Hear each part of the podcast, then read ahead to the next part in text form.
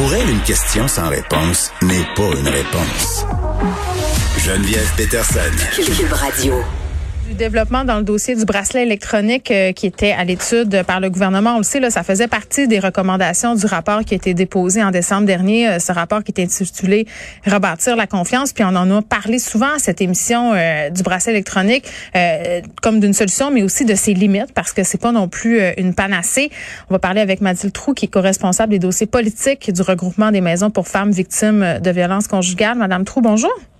Oui, bonjour. Bon, là, il y a une étude euh, qui est en cours. C'est très, très sérieux. Deux chercheurs euh, qui ont recensé au début de l'année euh, des études sur l'utilisation du bracelet électronique ailleurs dans le monde. Là, on sait que ça se fait dans différents pays d'Europe. Ils ont sondé des organismes locaux parce qu'il y a des avantages, il y a des inconvénients.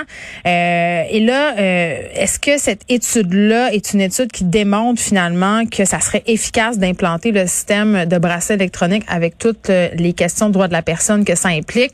est-ce que j'ai envie de vous demander demander si vous trouvez, euh, à prime abord, euh, que c'est une bonne étude et que c'est une mesure qui pourrait faire une vraie différence. Oui, tout à fait. Alors, euh, en fait, nous, on, a rencontré ces deux chercheurs, donc dans le cadre de l'étude de faisabilité. Et nous, donc, on n'est pas contre cette mesure. C'est, on, on, pense en effet que ça, c'est un outil parmi d'autres finalement pour limiter la dangerosité des conjoints et faire en sorte que la conjointe victime de violence conjugale mm. soit mieux protégée. Puis nous, ce qu'on a recommandé aux chercheurs, ça serait l'implantation de projets pilotes à la fois en milieu euh, urbain et en milieu rural pour être sûr, avant d'implanter cette mesure dans le tout de territoire, que un, elle fonctionne bien, mm. et puis que deux, c'est faisable partout. Ouais, moi, Madame Trou, le seul bémol que j'ai par rapport au bracelet électronique, puis, puis comprenez-moi bien, là, je trouve ça fondamental que ça soit implanté, mais c'est le moment où on fait appel à ce type de technologie-là, puis corrigez-moi si je me trompe, mais ce que je comprends, c'est que si on va de l'avant avec tout ça, euh, ça serait seulement quand le processus est judiciarisé qu'on pourrait euh, venir euh, au fait d'adopter ce type de technologie-là, alors qu'on sait là que c'est souvent dans le contexte de séparation, donc avant que ça soit judiciarisé, qui arrive les homicides conjugaux qu'on connaît récemment l'évaluation de dangerosité des conjoints violents est, faite un peu tard dans cette optique-là. Est-ce que est-ce que ça serait possible, selon vous, de d'impliquer ce bracelet-là plus tôt dans le processus? C'est ça, c'est sûr que nous, on attend aussi de voir avec le gouvernement comment le bracelet électronique, comment et quand le bracelet électronique va être implanté. Parce que nous, on voit que ça peut être possible à trois moments différents. Donc, euh, au moment euh, de, de l'imposition de conditions, donc euh, dans le cadre d'un 810, par exemple, mm. au moment de la sentence, ou ça peut aussi être au moment de la libération conditionnelle. Donc ça, ça peut être ces trois moments-là. Quel moment va être choisi par le gouvernement, ça on ne sait pas. Et puis c'est sûr que dans certains pays, l'imposition du bracelet électronique est aussi soumise à l'accord du conjoint. Donc, ben ça va être aussi le cas euh, au Québec? C'est aussi, c'est toutes les formalités dont on a discuté avec les chercheurs, mais finalement, on saura, on ne sait pas encore exactement. Euh, donc oui, le, bracelet électronique peut avoir certains avantages, mais il peut avoir aussi beaucoup d'inconvénients. Donc c'est pour ça qu'il faut faire très attention avant l'implantation de cette mesure. Mais ça serait quoi les inconvénients, par exemple, mis à part euh, le fait que dans certains pays, le conjoint, il faut qu'il donne son autorisation? Euh, ben, par exemple, au Québec, on a quand même un très grand territoire. Euh, on sait qu'il y a certaines zones où le réseau cellulaire fonctionne pas très bien, voire est inexistant. Ah, ben oui. Donc euh, là, il faut être sûr que euh, si une femme est équipée du bracelet électronique, elle va pouvoir être prévenue, même là où elle habite. Euh, ensuite de ça, euh, mais attendez, il y a, l'affaire d'être prévenu, Madame Trou, mais aussi le fait que s'il y a juste un char de la SQ qui passe aux quatre jours, on n'est pas plus avancé. C'est exactement ce que j'allais dire. Il y a aussi certaines régions où euh, les moyens de la SQ sont limités. Donc, euh, si le bracelet électronique fait une alerte, mais qu'il y a une seule voiture pour tout le territoire, le temps qu'elle se rende, est-ce que le bracelet électronique protège plus la conjointe? On voit que non.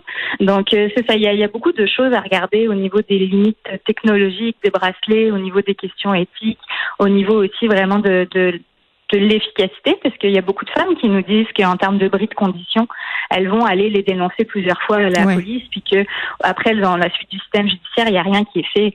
Donc oui, le bracelet électronique, c'est une excellente chose parce que ça enregistre automatiquement les bris de mm. conditions. Ça évite que ce soit à la femme d'avoir le fardeau de la preuve de tous ces, de tous ces bris.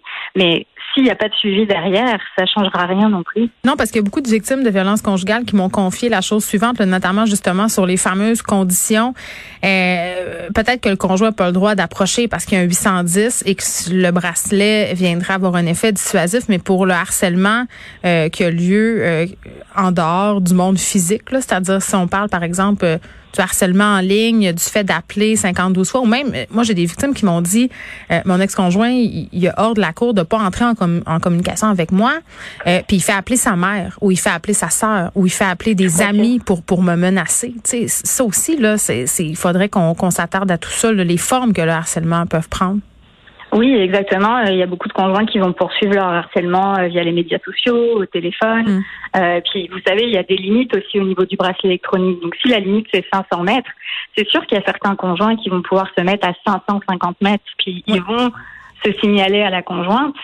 Donc elle, elle va le voir, donc le harcèlement va se poursuivre, le stress va se poursuivre, la peur va se poursuivre, mais ils vont être en dehors de la zone. Donc c'est ça aussi qu'il faut prendre en compte. C'est c'est vraiment que euh, pour ça que nous on présente le bracelet électronique comme un outil parmi d'autres, mais certainement pas comme la solution. Euh, ultime.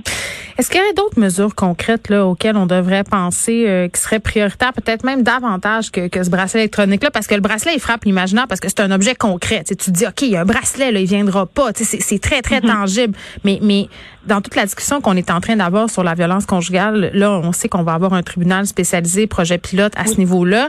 Mais outre ça, là, parce que euh, on a eu des féminicides euh, à n'en plus finir là, pendant la pandémie, puis je pense que tout le monde se dit, OK, c'est quoi la suite? Qu'est-ce qu'on pourrait mettre en place? Qu'est-ce qui manque?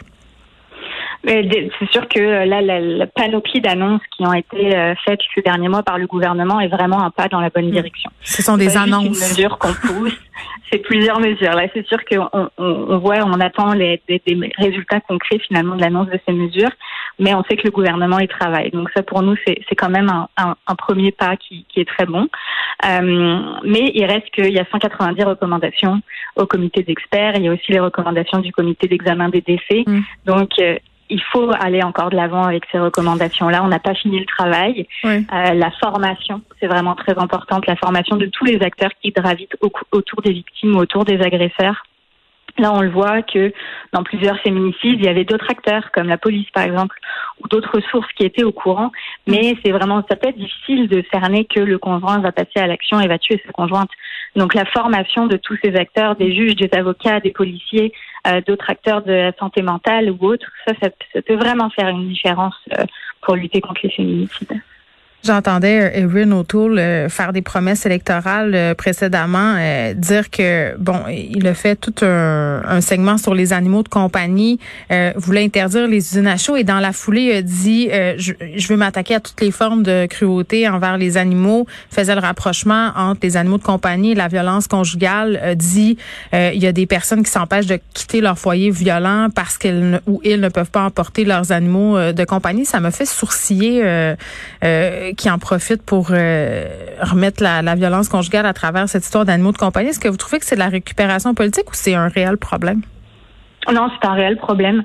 Euh, il y, a, y a certaines femmes qui, en effet, vont pas oser quitter euh, leur foyer. parce que le conjoint, plusieurs fois, leur les a menacés de tuer leurs animaux de compagnie. donc là, on travaille à beaucoup de nos maisons d'aide et d'hébergement qui vont travailler avec des refuges pour euh, justement euh, que, les, que leurs animaux domestiques soient pris en charge le temps qu'elles soient hébergées en maison d'aide et d'hébergement. Puis je vous dirais que c'est aussi euh, une grosse problématique en milieu rural aussi, parce que pour certaines femmes, ça va être leur élevage, et puis là, le, le, conjoint va pouvoir leur dire la même chose, ben, si tu pars, moi je vais tuer tous les animaux de la ferme. Et puis ça, on voit que c'est autant une perte au niveau sentimental, mais aussi au niveau économique. Donc non, c'est vraiment un, un problème que, mm. qui, qui, est rapporté par les femmes euh, victimes de violences conjugales. Oui, puis c'est quand même une bonne chose euh, que cette discussion-là euh, s'immisce dans la campagne électorale euh, présente. Tout à fait.